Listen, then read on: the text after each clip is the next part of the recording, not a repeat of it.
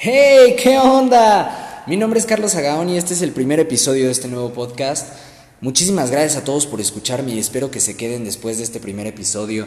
Dicen que la primera oportunidad es la prueba de fuego y que si no la haces bien, ya valiste. Pero bueno, así como que digas, tengo mucho planeado, ahora pues todavía no, pero pues vamos a ver qué tal nos sale.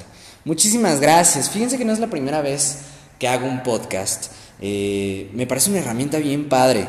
Porque, y aparte están súper en tendencia, porque pues es una manera de conectar con una audiencia de manera más orgánica, de manera más fácil, de manera más natural. Y, está bien bonito eso. Anteriormente tuve un podcast que, que mantuve más o menos durante un año y medio. Se llamaba Política entre Jóvenes y quincenalmente subía un resumen de más o menos 20 eh, minutos y en cada episodio te platicaba algo que tuviera que ver con la política. Entonces agarraba yo una noticia que estaba muy sonada en ese momento y la trataba de explicar de una manera más fresca, más relajada, más entendible. Y, fue un podcast que conectó sobre todo con los jóvenes, se llamaba Política entre Jóvenes. Y estuvo bien padre. Lo tuve que dejar desafortunadamente porque, pues por cuestiones de la universidad y de trabajo y todo esto, pues sí me representaba... Eh, pues mucha inversión de tiempo que pues que en ese momento no tenía, ¿verdad? Pero planeo regresar en algún momento sí, sí llevaba su trabajito porque pues había que estudiar el tema, había que revisarlo, checar historia en varias fuentes y, pues digamos era un poco complejo. En esta ocasión pues estoy tratando de manejar algo un poquito más eh, espontáneo, un poco menos protocolario, un poquito más fácil, aunque siguiendo la misma línea de tratar de ser orgánicos, fluidos y dirigidos a ti que me escuchas. Entonces, pues bueno, en esta ocasión, como anticipa el tráiler, eh, pues planeo platicarte algunas anécdotas de lo que he hecho eh, en mi trabajo en las entrevistas, mi trabajo en doblaje, mis personajes, etcétera, etcétera. Planeo también que comentemos algunos temas que son importantes o que están muy de moda, no muy densos, así, religión, política, pues me voy a abstener en este podcast, ya habrá eh, oportunidad para tocarlo en otros proyectos. Pero en esta ocasión nos vamos a ir a una parte un poquito más easy going. Y como dice el tráiler, pues para que lo puedas escuchar en tu camita, en tu casa, con el amigo, con el vecino, con quienes se te antoje.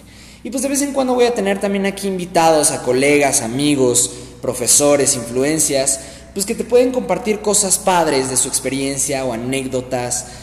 O quizá, no sé, los podemos poner a sufrir. También podemos tener algún entrevistado por aquí y utilizar el formato del podcasting para, para conocer más de su carrera, etcétera, etcétera. En fin, el contenido aquí es abierto. Y digamos que el mayor atractivo en esta ocasión pues va a ser la conversación, porque en la parte de producción por dos razones no no contamos tanto, pues primera porque no soy un medio, no tengo así como tanto presupuesto para que la consola, señor productor, póngame la rola. No, estoy yo aquí grabando y yo soy quien transmite los contenidos. Y la verdad es que soy medio animal para todo lo que tiene que ver con edición y producción. Entonces, vamos a dejar que el atractivo de este podcast sea el diálogo, la conversación y los contenidos. Entonces, pues eso es básicamente, aquí no se esperen los grandes efectos de sonido, la gran música. Pues, pues soy lo que soy y es lo que les puedo ofrecer, ¿verdad? Y espero que les guste muchísimo. Entonces, pues bueno, yo creo que para este primer episodio y para la introducción de lo que es el podcast, pues tienes que saber quién te está hablando. ¿Quién es ese güey que me está diciendo que tiene...? Pues me voy a presentar, mi nombre es Carlos Agaón, eh, soy un estudiante de la Facultad de Comunicación con especialidad en periodismo. Fíjense, me quiero dedicar al periodismo, todavía no sé exactamente a qué vertiente del periodismo, pero me gusta muchísimo la manera en la que fluye la información, es una cosa bien bonita. Y como anticipo en el tráiler, no me callo, no cierro el hocico por nada del mundo. Y me gusta estar haciendo proyectos, me gusta estar innovando, me gusta estar metiéndome en diferentes mundos, a ver dónde chicle y pega y también que sean cosas que me gusten y que me apasionen. Yo siempre he creído, y lo tuiteé hace unos días, es una cosa muy curiosa, que siempre hay que hacer lo que uno ame hasta llegar a tal punto en el que te paguen por hacerlo. Entonces, pues bueno, soy un chavo que desde joven, desde, bueno, sigo siendo joven, ¿no? Pero desde niño, desde muy chiquito me gustó todo lo que tiene que ver con el mundo de la voz. Y es que de repente iba a las clases y así me decían, siento que tienes buena voz para, no sé, siempre te dicen, ¿tienes voz de locutor? No, no tengo voz de locutor, pero pues les agradecía eh, eh, ese tipo de comentarios que hacían profesores o familiares y lo que tú quieras. Y al mismo tiempo, pues tenía como esa facilidad eh, digamos, de cajón para exponer, para presentarme en público, a mí como que no me daba tanta pena el pararme y exponer, el, todo este tipo de cosas. Y traté de impulsar esa habilidad con el paso de los años. En secundaria y prepa ya estuve, digamos, metido en, cosas de declamación y de oratoria. Eh, oratoria, pues digamos, es pararse frente a una audiencia y platicar, dar un discurso, eh, expresarte, dar conferencias. Y pues representé a mi escuela y al Estado de México en varios concursos. Eh, me acuerdo de uno muy, muy simpático que fue en, Morelos, en Cuernavaca. Y, pues me gusta muchísimo. Como les digo, es algo que no me pone tan nervioso y, y me encanta porque siento que es una responsabilidad y es un trabajo bien grande. Porque el comunicar es lo que hacemos todos los días, pero el comunicar y tener una audiencia, no sabes la enorme responsabilidad que es eso y lo que tus palabras pueden generar. Y ahora con las redes sociales está bien latente, entonces el tener algo que decir para mí es algo imprescindible y es algo que siempre he tratado de hacer. Y declamación, pues digamos, es, es un poco más eh, hacia la parte poética, es agarrar una poesía y decirla que ha inspirado. Y fíjate que en secundaria, cuando entré a mi... Yo suelo tutear mucho con la audiencia para que sea un poquito más este, personal, entonces, pues te hablo de tú, ¿cómo estás? Este, pues es decir una poesía aquí como, como inspirado. Entonces, en, en secundaria hubo ahí un concurso de declamación en la escuela, yo jamás en mi vida había declamado pero pues valiéndome un poco de pues, talleres y cursos que había tomado en el plano de teatro, de actuación y de oratoria, pues dije, vamos a ver qué onda, ¿no?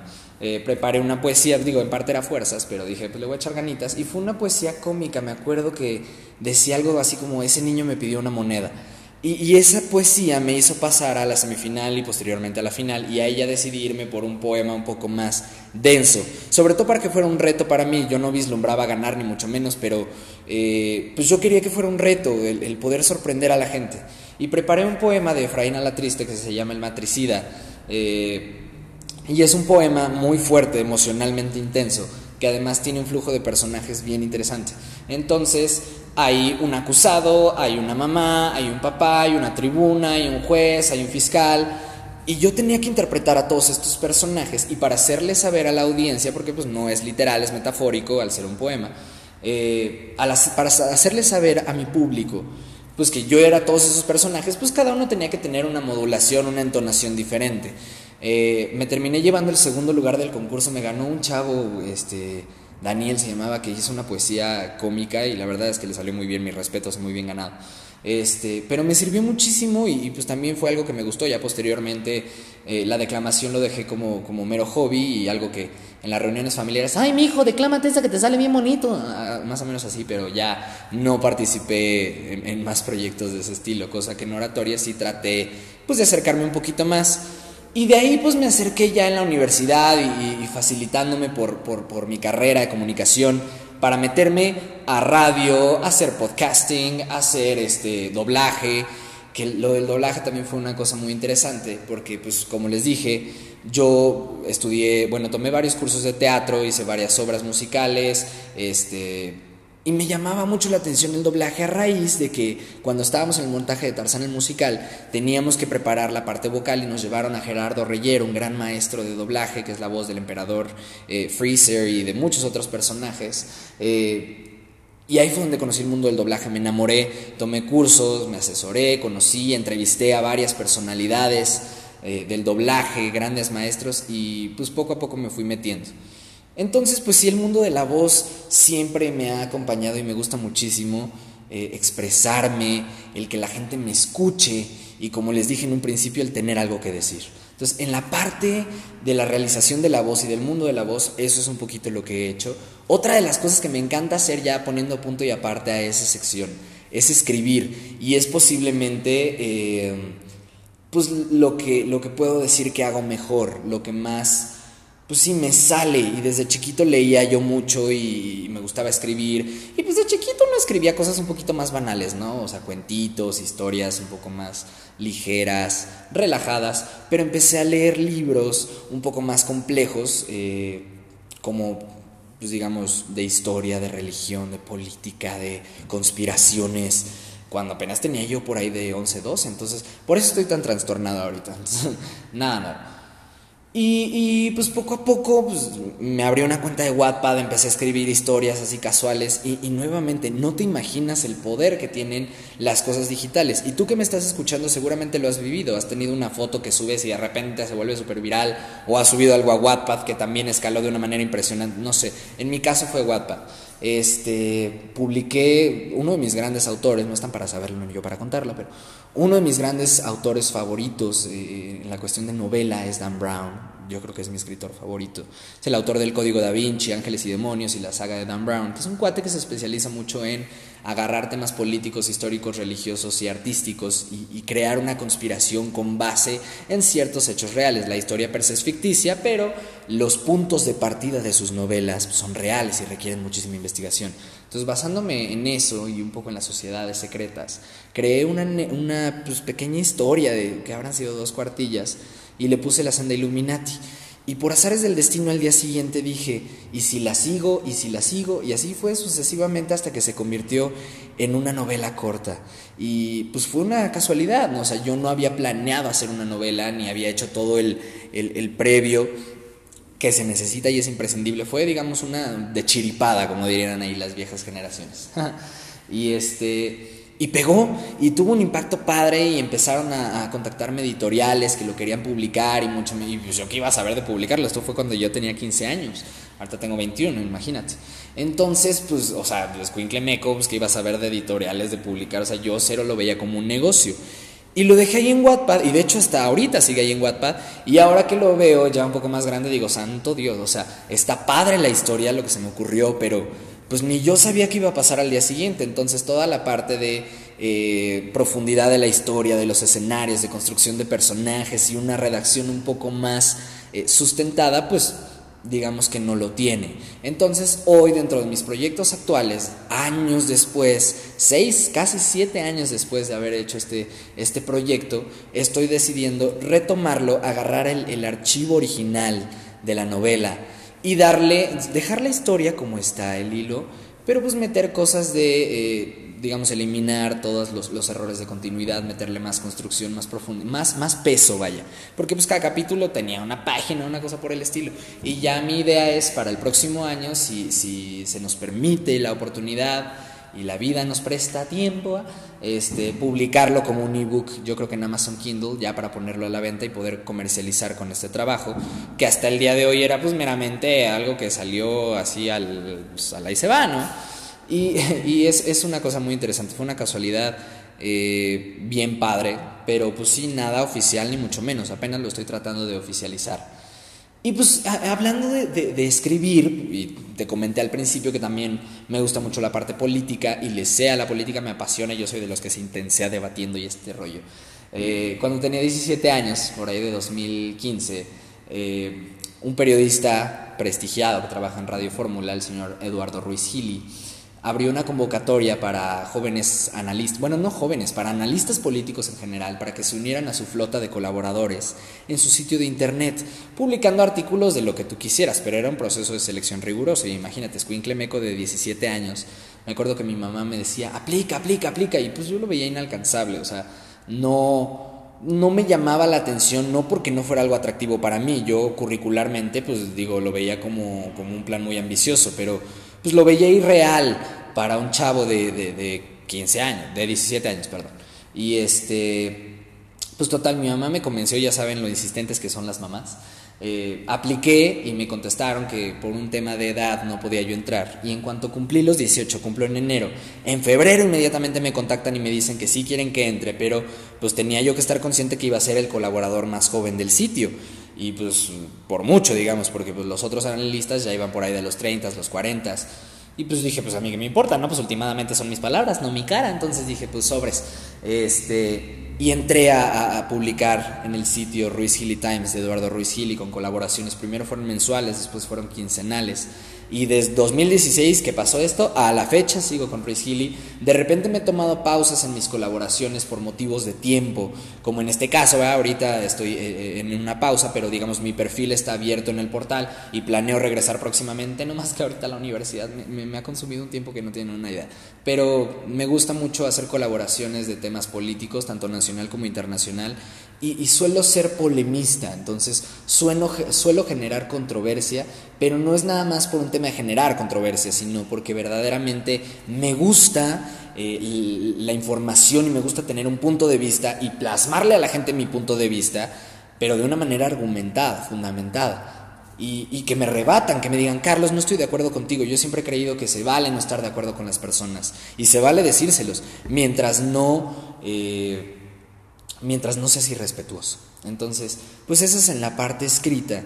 Y adicionalmente, como un tercer punto, siempre me ha gustado eh, la idea de conocer a personalidades, de conocer gente más que nada, eh, pero sobre todo gente que, que, pues que, tenga que ver con mi mundo, con lo que a mí me interesa o lo que a mí me incumbe, que es la industria tanto de la política como del entretenimiento, o sea, cantantes, actores, actores de doblaje, este, etcétera, etcétera, etcétera.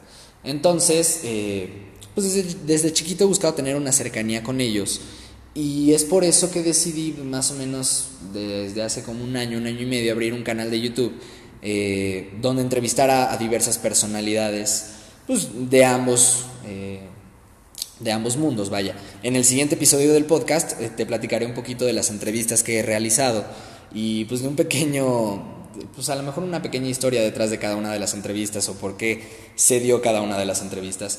Pero pues He entrevistado actualmente gente de esos dos mundos, tanto para radio como para YouTube, como para trabajos, y, a veces también por un tema únicamente de convivencia y de, aprendizaje personal.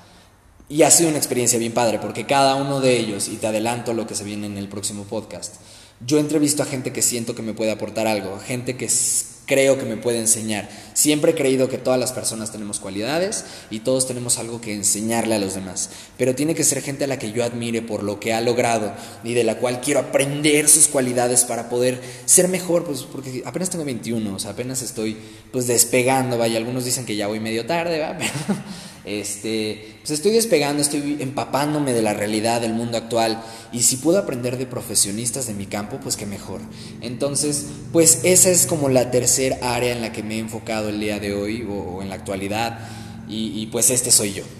Como te platico en este podcast, pues no hay nada planeado, no hay nada estructurado, estoy súper abierto a sugerencias, me encantaría tener a gente que escuche este podcast de invitados para que platiquemos de algún tema interesante de la actualidad y le repito, voy a prescindir un poco de, plantear temas políticos porque polemizan muchísimo y eso es objeto para otro tipo de, de, transmisiones. Posiblemente retome mi otro podcast llamado Política entre Jóvenes, ahora con un sustento un poquito más grande o con un proyecto un poco más ambicioso. Y ahí se tocará enteramente el tema político. Pero aquí, pues hablemos de, eh, de música, hablemos de cine, hablemos de espectáculos, hablemos de, no sé, de proyectos que te llamen la atención, hablemos de libros, hablemos de la vida diaria, de cultura. Hay tantas cosas que discutir y está bien padre. Entonces, este podcast no lleva un ritmo, no lleva un orden. Digo, todo se tiene que hacer con su debido timing, ¿no? Pero eh, digamos que estamos abiertos a hablar de lo que sea y el micrófono es libre.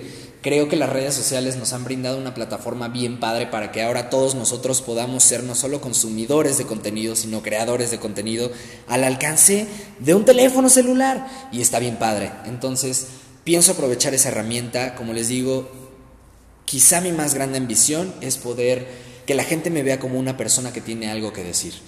Y aprovecho este tipo de plataformas para hacer eh, posible esa realidad o para empezar a vislumbrarla como algo todavía lejano, pero que vamos cosechando poco a poco.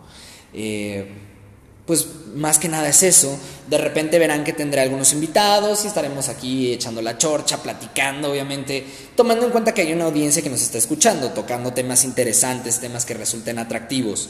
Eh, Habrá veces que los pondré a sufrir, que organizaremos alguna dinámica de preguntas y respuestas o algún juego que se me irá ocurriendo, eh, o que los entrevistaré meramente en una entrevista formal. Mi estilo de entrevista, fíjate, digo, lo voy a retomar en el siguiente episodio, donde voy a hablar una a una de todas las entrevistas que hasta ahora he realizado, tampoco son tantas, obviamente, pero este, pues voy a hablar una a una de, de, de ellas, y este, pero mi estilo de entrevista es muy conversacional, o sea, para mí sí es importante mantener una línea de respeto y yo nunca me voy a dejar guiar por el morbo, pero me gusta muchísimo eh, el romper un poquito esa formalidad, ese pregunta-respuesta y ver más como una conversación. Entonces, cuando traiga invitados y los vaya a entrevistar va a ser sobre ese mismo formato para que tú también puedas ver a mi entrevistado de una manera más personal, no más cercana. Y eso está bien bonito. Entonces, pues bueno, ya me extendí muchísimo hablando y van a decir como, este Squinkle lleva 20 minutos hablando de su persona. Pues era meramente una introducción al quién soy. Creo que es importante que conozcas a la persona que está del otro lado del micrófono y que conozcas un poquito de qué va este podcast. Si te interesa, pues bueno, quincenalmente vamos a estar subiendo aquí a Spotify nuestras transmisiones, esperando que pues que te gusten, que te agraden y también pues que pueda haber un feedback, ¿no? Que me dejes tu retroalimentación, qué te gusta, qué podríamos mejorar. Te repito, no es la gran producción, o sea, eh, hablando en cuestión técnica, o sea, tengo un micrófono y yo. Y lo demás es un tema de la conversación, la mente y la imaginación. Qué bonito, ¿no? A final de cuentas somos seres humanos y lo que más nos cautiva siempre son otros seres humanos, no tanto la tecnología. Entonces, gracias a Dios tenemos esta herramienta que me acerca a una audiencia que, que esté interesada en escuchar. Pero pues digamos, dejemos que el mayor atractivo sea lo que las personas de este lado del micrófono tengan que decir. Y pues eso es todo. Si te gustó, pues te invito a que sigas el podcast y que quedes pendiente. Nos vemos en 15 días para platicar, como llevo 258 veces diciendo, de las entrevistas. Eh, si, alguno de, si alguna de mis entrevistas te ha gustado, pues aquí te platicaré alguna que otra anécdota de cada una de ellas o cómo surgió. Y pues listo, eso es básicamente todo. Les agradezco mucho el tiempo, la atención y los invito a que me sigan en redes sociales. En Twitter estoy como arroba Carlos, en Instagram estoy como arroba Carlos Ruiz.